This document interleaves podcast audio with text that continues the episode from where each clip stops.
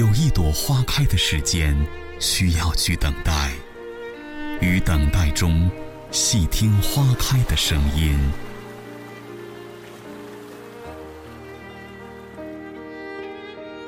有一盏茶浓的间隙，需要去品尝。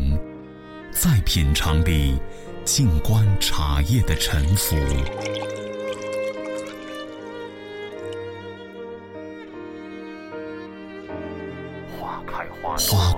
落，茶沉茶浮，心情积蓄，味道几何？如果可以，就让我们一起去流浪。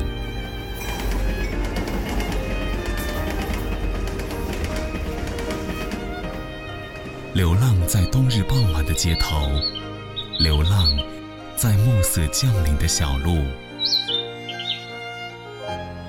乐音网络广播电台，带你一起一起去流浪。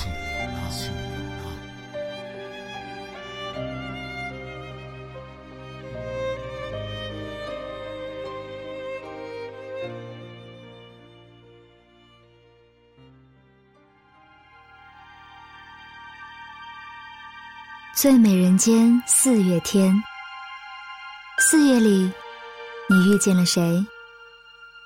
我来到丽江，只为找寻心底最柔软的时光。古城的墙角深处，钻出各色的花儿，点缀着寻常人家的巷陌。玉龙山顶的春雪融化成那片鹅黄。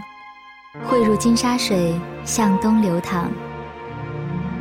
雨燕在眼角梁间低声呢喃，那是关于这里的故事。欢迎加入我的旅程，这里是云南丽江。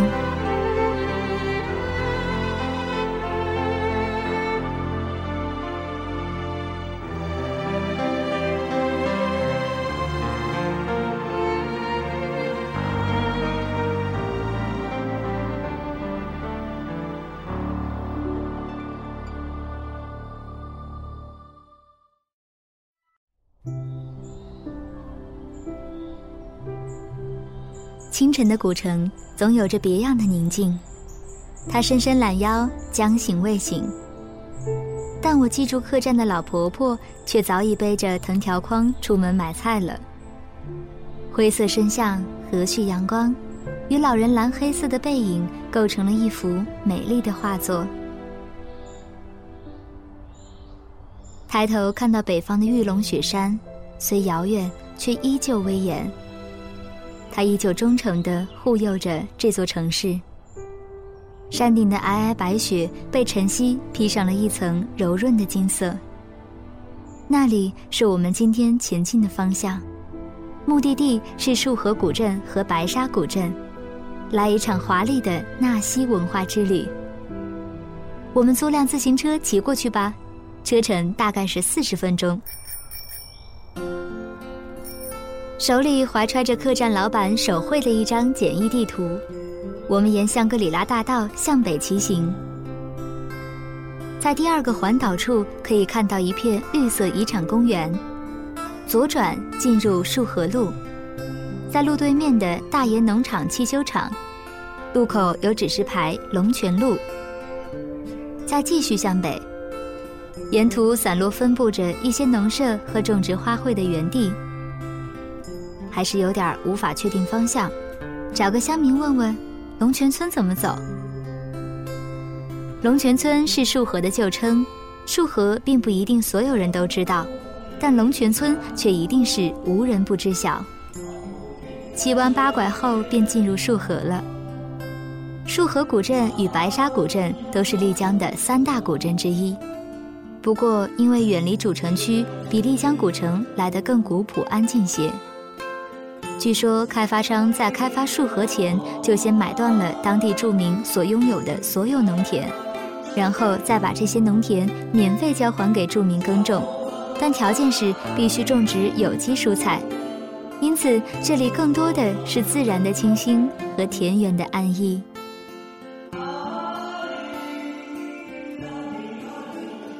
进入束河老区就不再适合骑车，因为粗糙的石板路变得凹凸不平，骑有推车步行比较好。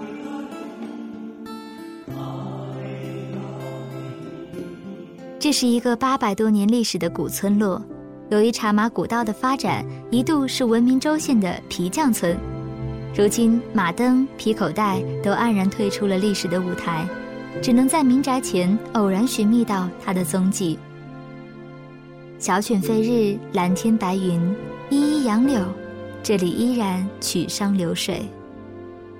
临街的纳西民宅被修葺一新，而我。更喜欢去僻静的陋巷寻找历史的风物。遍布的木楼瘦骨嶙峋，树皮围栏弯曲的房梁原木上，老树的涡旋被岁月侵蚀，几近沧桑。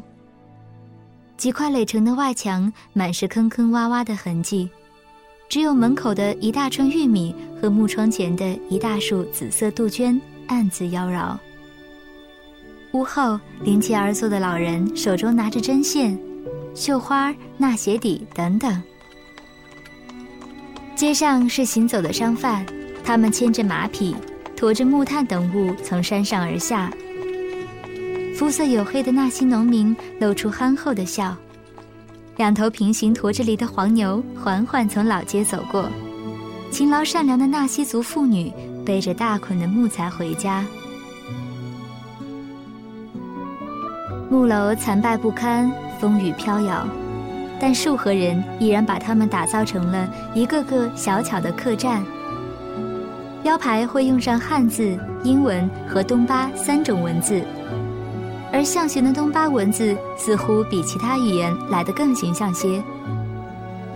东巴文是纳西族的文字，不过只有一千四百多个单字，却被誉为世界上唯一保存完整的。活着的象形文字，墓石的痕迹记录了倦意浩繁的生活、生产、舞谱、绘画、祭祀仪式等等，他们都向我们展示了纳西族东巴文化的神奇异彩。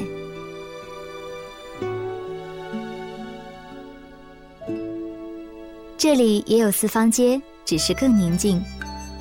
向西前进，便是青龙石桥了。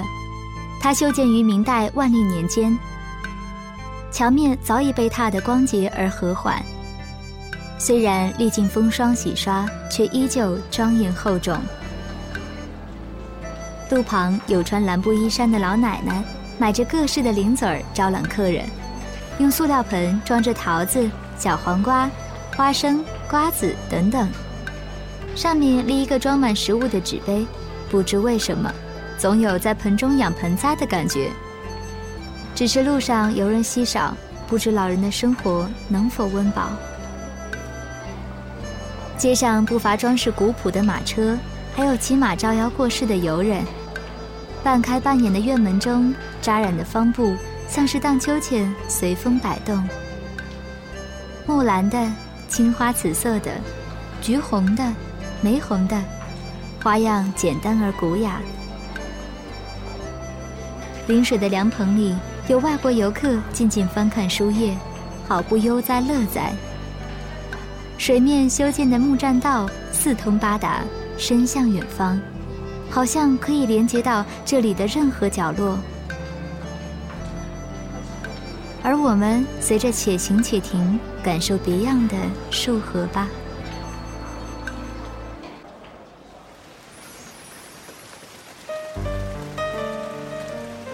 天空渐渐飘起了细雨，丽江果然如同传闻中所说，有一个善变的脾气。还好雨并不大，不用担心是否会浸湿了衣裳。空气依然清新而迷醉，朦胧的烟柳掩映在这一片春雨之中。宽宽窄窄的河道里泛起圈圈涟漪，像是陷入爱情温柔的绮丽。你说。等你碰到那个生命中的他，一定带他来丽江看雨。此刻的我，只想静静徜徉在这细密的雨丝中想一些关于自己的心事。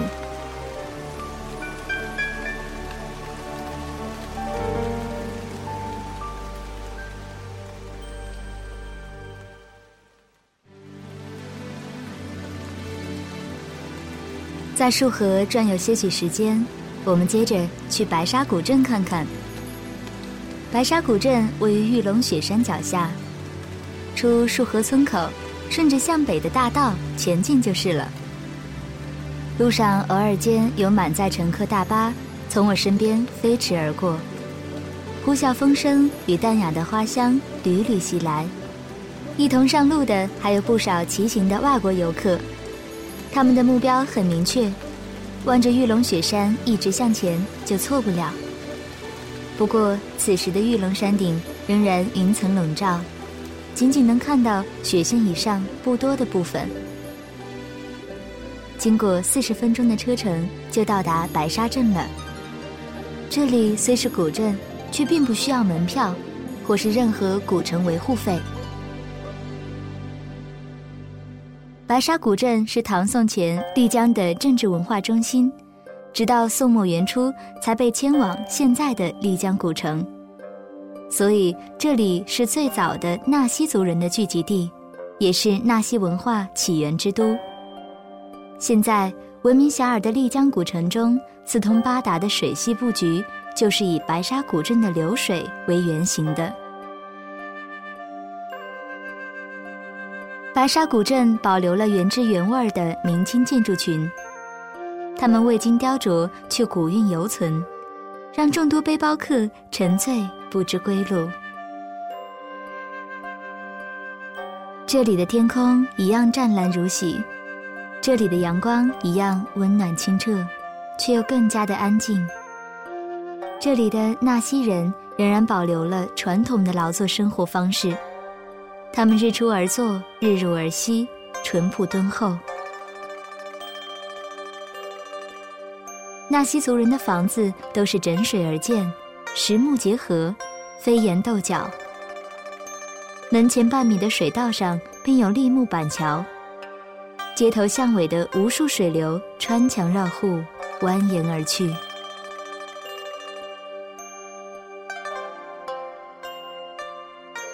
到达丁字路口，向右转，便可以看到白沙壁画，门票三十元。这里的古建筑和壁画都值得一看。烟柳掩映下的是大宝积宫，它建于明朝万历年间，据说是一个祖庙。每年的正月二十都会有纳西族人蜂拥而至，来此拜祭祖先。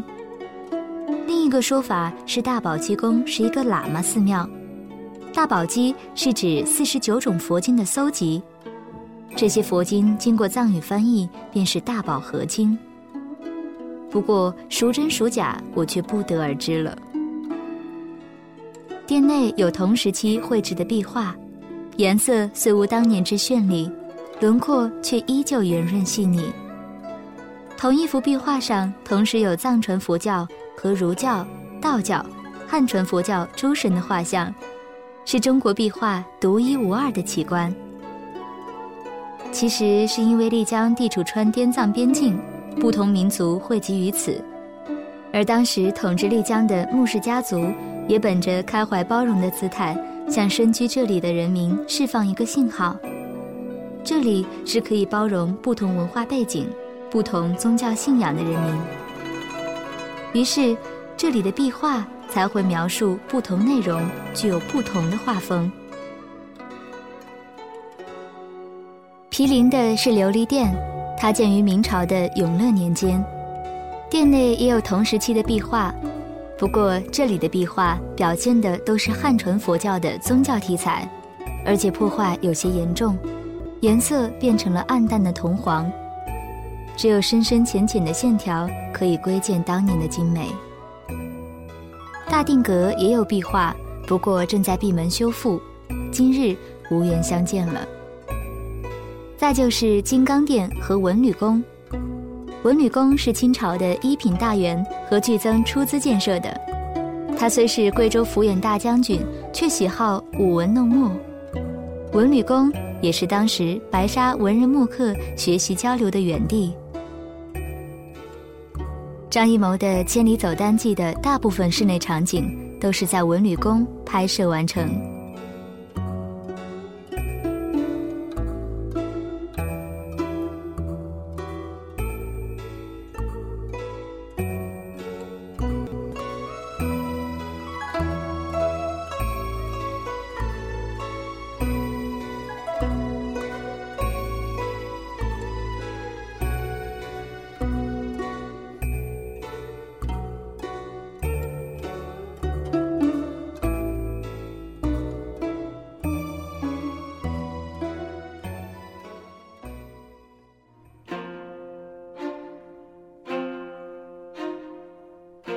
九二二年，旅行家洛克受到美国农业部派遣到中国采集植物种子。来到这里之后，就被丽江的美丽深深迷住，一住二十七年，不舍离去。期间，他在美国国家地理杂志发表了一系列关于丽江的文字和照片，都给西方世界带来了巨大震撼。正是诺克的无心插柳，成就了丽江今日的声名在外。二十年代的中国还是战火纷争的时候，但丽江却依然保持着安宁与和睦。事实上，生活在丽江的纳西族自古就习惯了与世无争的生活。历代的纳西王们都曾受到中原皇帝们的封赠，他们不断向朝廷进贡数量可观的黄金白银，却终究难逃被遗忘的孤独命运。这里也缺少大战浩劫的洗礼，东征西讨的汉族兵丁和他们的首领也不愿意留在这块尚未开化的地方，他们宁可返回家乡过繁华依旧的生活，因为那里才是保留他们回忆的地方。纳西人对此绝对不屑一顾。过去人们说丽江的女人辛勤劳作。而男人们则无所事事，虚度大好时光。不过，这样的闲暇也总能生出些好处，比如多了更多审视自我、观察和思考人生的机会。于是，纳西有了众多美好的东西，音乐便是其中之一。在纳西人眼中，只有懂得音乐的人，才算得上是有教养、有造诣的人。但纳西人却并未意识到自己的音乐有什么不同，直到一个人的出现，让世界上更多人认识到了纳西音乐的美。这个人就是俄国人顾彼得。顾彼得在一九四一年定居于丽江，当时的中国还是战火频飞的年代，但他却丝毫没有受到干扰，而是以一种静默而宁静的生活态度待在丽江。这一待就是九年。顾彼得不仅惊诧于这里遗世独立的美丽，也深深沉湎于丽江的纳西古乐。在他的《被遗忘的王国》一书中，我们可以找到大篇幅的细腻笔触，描述了纳西古乐的美妙绝伦。也正是因为这本书，让世界发现了纳西古乐。老艺人们。尽毕生之精力的演奏，也让纳西古乐浸润出生命的光泽，历久弥醇厚，愈浓烈。如今漫步丽江大大小小的书店，仍可以看见推荐书架上赫然摆着一本《被遗忘的王国》。这是丽江的故事，也是纳西民族音乐文化的音波。漫步桥边，有精神矍铄的老者围坐一圈演奏着纳西古乐中的白沙戏乐。他们说自己是当地的农民，为了传承纳西古乐，常在这里演奏。他们旁边还放了一张空椅子，上面有一只钵，游人可以拿起钵参与他们的演奏。一个胡子拉碴的外国驴友正兴致勃勃地掺和其中。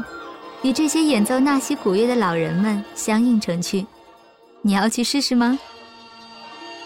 面容沧桑的老者，古色斑驳的乐器，一曲悠远的乐声，丝丝缕缕飘到耳畔，刹那间像是唤回了千年以前的记忆。周围的一切变得迷离，只有丝竹的清音响彻心扉。虽然他们的演奏算不上专业，只是随性的民间演奏，却毫不怯色。那一声声弹拨的乐音，仿佛从玉瓶落下的水帘。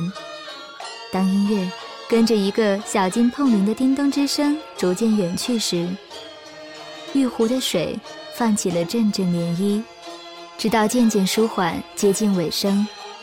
美丽的音色令人惊叹。汉唐朝代几许浮沉，风流婉转，总被雨打风吹去。想要寻找流传的文化，却难觅到踪迹，独独被这深山无人时纳西民族保存下来，一时感慨万千。据说从前纳西古乐是传男不传女的，不过现在随着古乐濒临失传的情况下，也就不在乎男女之别了。收乐以前还要举行庄重的拜师仪式，入门后主要是口传心授，一部公尺谱。师傅一句句唱，学生一曲曲学，除了烂熟于心，别无他法。正是守着这样一份认真与执着，才让纳西古乐走到了今天。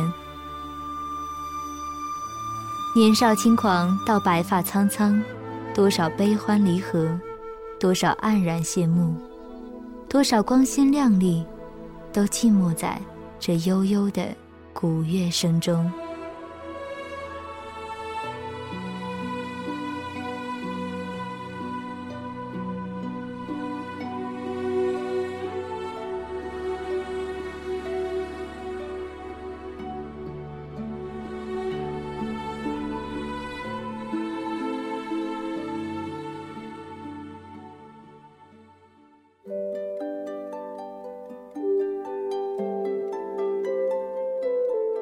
玉龙雪山是北半球最南的一座大雪山，南北延绵着十三座高峰。因为平均海拔超过四千米，所以峰顶的积雪终年不化。在蔚蓝天幕的衬托下，如同一条玉龙凌空飞舞。我想这也是玉龙雪山名字的由来吧。乘车进入玉龙雪山景区，顺着进山公路继续北行。沿途看到路旁不少低矮的松树。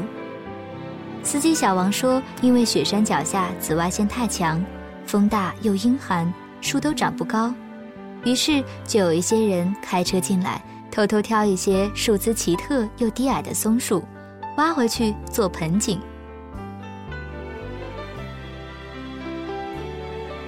我们去看看玉龙雪山的第三个高山草甸——牦牛坪坝吧。它位于玉龙雪山景区最北端的山腰，经过白水河，车一直开到牦牛坪的索道处，然后可以选择由中索道，或是骑马沿着盘山公路去牦牛坪。我会选择骑马登山，费用大约是六十元，沿途欣赏玉龙雪山的风景也不错。为我牵马的是一位苗族小伙子，他告诉我说。这马是云南特有的滇马，虽然看起来矮小一些，但却特别耐寒，能负重。雪山的山民出门都离不开它。沿途还可以看到很多积雪，路面也会有些打滑，需要多加小心。在盘旋狭窄的山路，也会看见其他骑马上山的马队穿行其中。某个转角的山石缝里，一簇高山红杜鹃正开得鲜艳。据说当时洛克来这里采集植物种子，发现了它，并带回美国。于是，如今的美国森林公园、英国皇家园林，才能见到来自玉龙雪山的美丽杜鹃。小伙子上前折了一把送我，我心中有些惊喜和羞涩，只想道声谢谢你。滇马缓缓前行，来到一片高山草甸，这里就是牦牛坪了。牦牛坪海拔三千八百米左右，纳西语称为班弄国，意思是美丽的雪山草甸。这里可以观赏玉龙十三峰的全貌，尤其是到了清晨和傍晚，会有很多摄影爱好者来这里拍摄。值得一提的是。牦牛坪的入口常常会聚集一些穿着传统服饰的女孩跳舞唱歌，不过如果想要给他们照相，最好先征得同意，并且了解是否需要支付费用。我下马来，谢过一路为我牵马护航的苗族小伙，开始徒步行走。牦牛坪地势并不平坦，一条黑水河也在这里蜿蜒流过。为了防止游客践踏草原。沿上修了一条四五公里的木栈道，我们顺着栈道走好了，看到氤氲的雾气从草色弥漫深处飘来，在浅草上浮动流淌，若隐若现的栈道曲折盘旋，看不到尽头。草原的边缘是一片片青松，与雪山交相辉映。牦牛三三两两安详地踱步于草原，流光溢彩的牛坪就像是一幅有着强烈层次感的油画。在这里，开始会有一些喘息的高原反应，不过不用担心，慢慢走些就能逐步适应了，而且走上多久也不会累。看来高原环境真的有神奇的力量吧。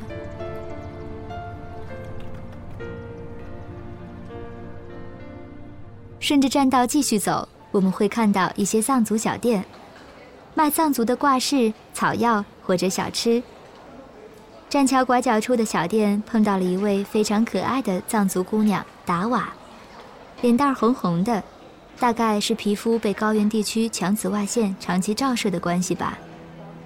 她告诉我们，在春夏季节，雪山里会开满大片大片的花朵，漫山遍野的粉的、黄的、红的各色野花非常漂亮，还有深紫色的雪莲花。不过，只有他们才能找到。不过，现在来牦牛坪的游客渐渐变少，他们说这里视野不好，看不到雪山。不过，达瓦偷偷告诉我说，每天清晨游客还没有到的时候，这里的云很少，牧民们都能清楚地看到大雪山。游客多起来的时候，云雾也厚重了，所以才看不见。脸上是温暖的笑容。不过，也许我们和雪山有缘吧。现在的云雾少了，雪山那么清澈明媚的在眼前。继续向上攀爬，就可以饱览玉龙峰顶的美色了。在栈道的尽头会看到一个平台，高度大约是四千六百八十米。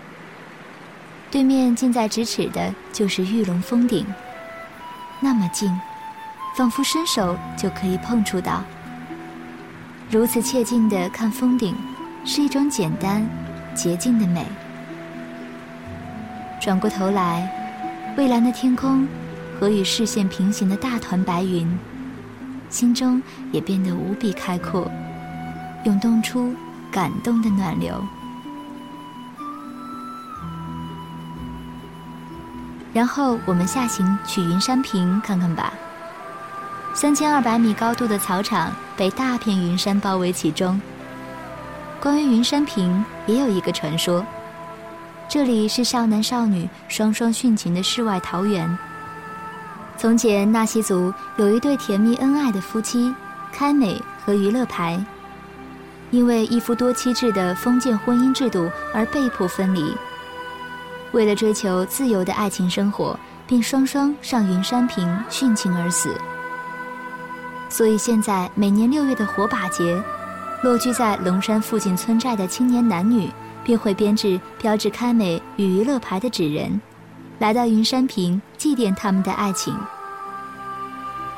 这样一块美丽的地方，孕育着生命，也结束了生命，如同一个轮回，缠绕在世俗的眼光中，以悲伤的休止符落下帷幕。只是不知那一颗颗形单影只的云山，是否还在无悔地守望自己的爱人？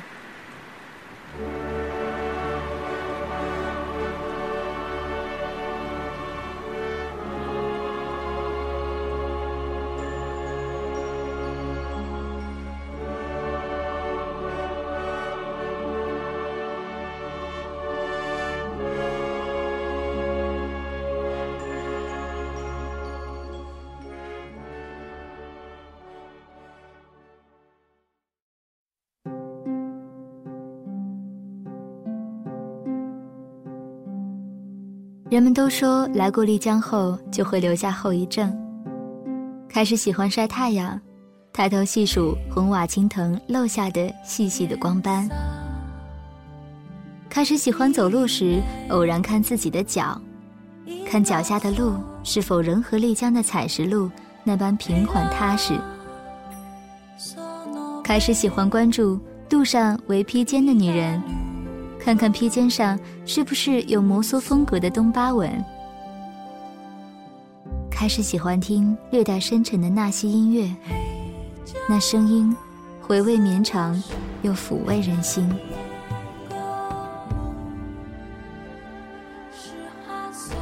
来过这里的人都说，丽江，我一定还会再来。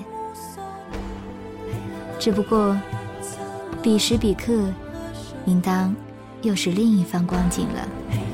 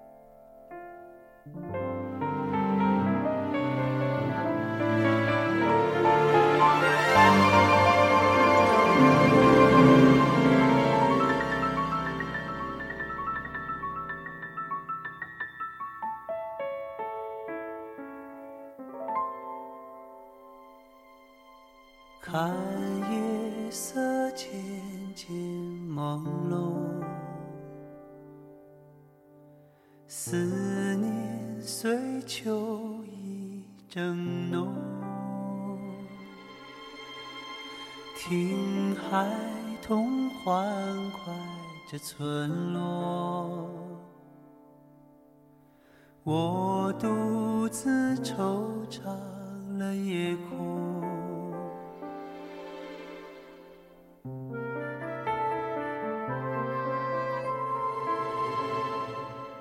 河畔的金流不动，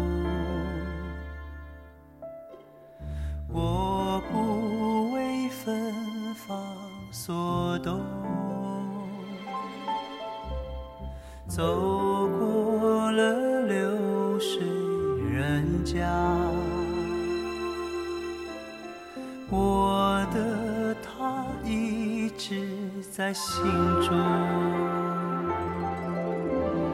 他此刻乐音网络广播电台开播了！乐音网络广播电台现面向全国招收网络主播 DJ，只要你有梦想、热爱播音，乐音网络广播电台就期待您的加入。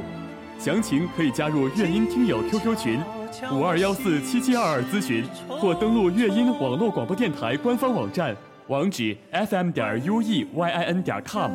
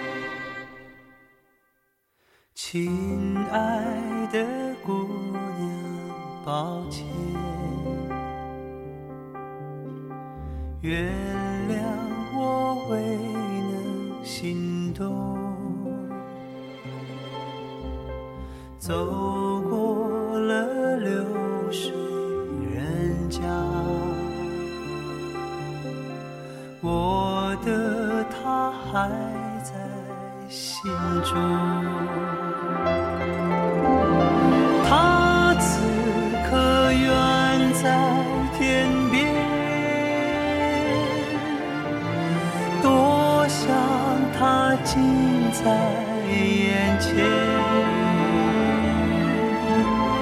静悄悄，我心事重重。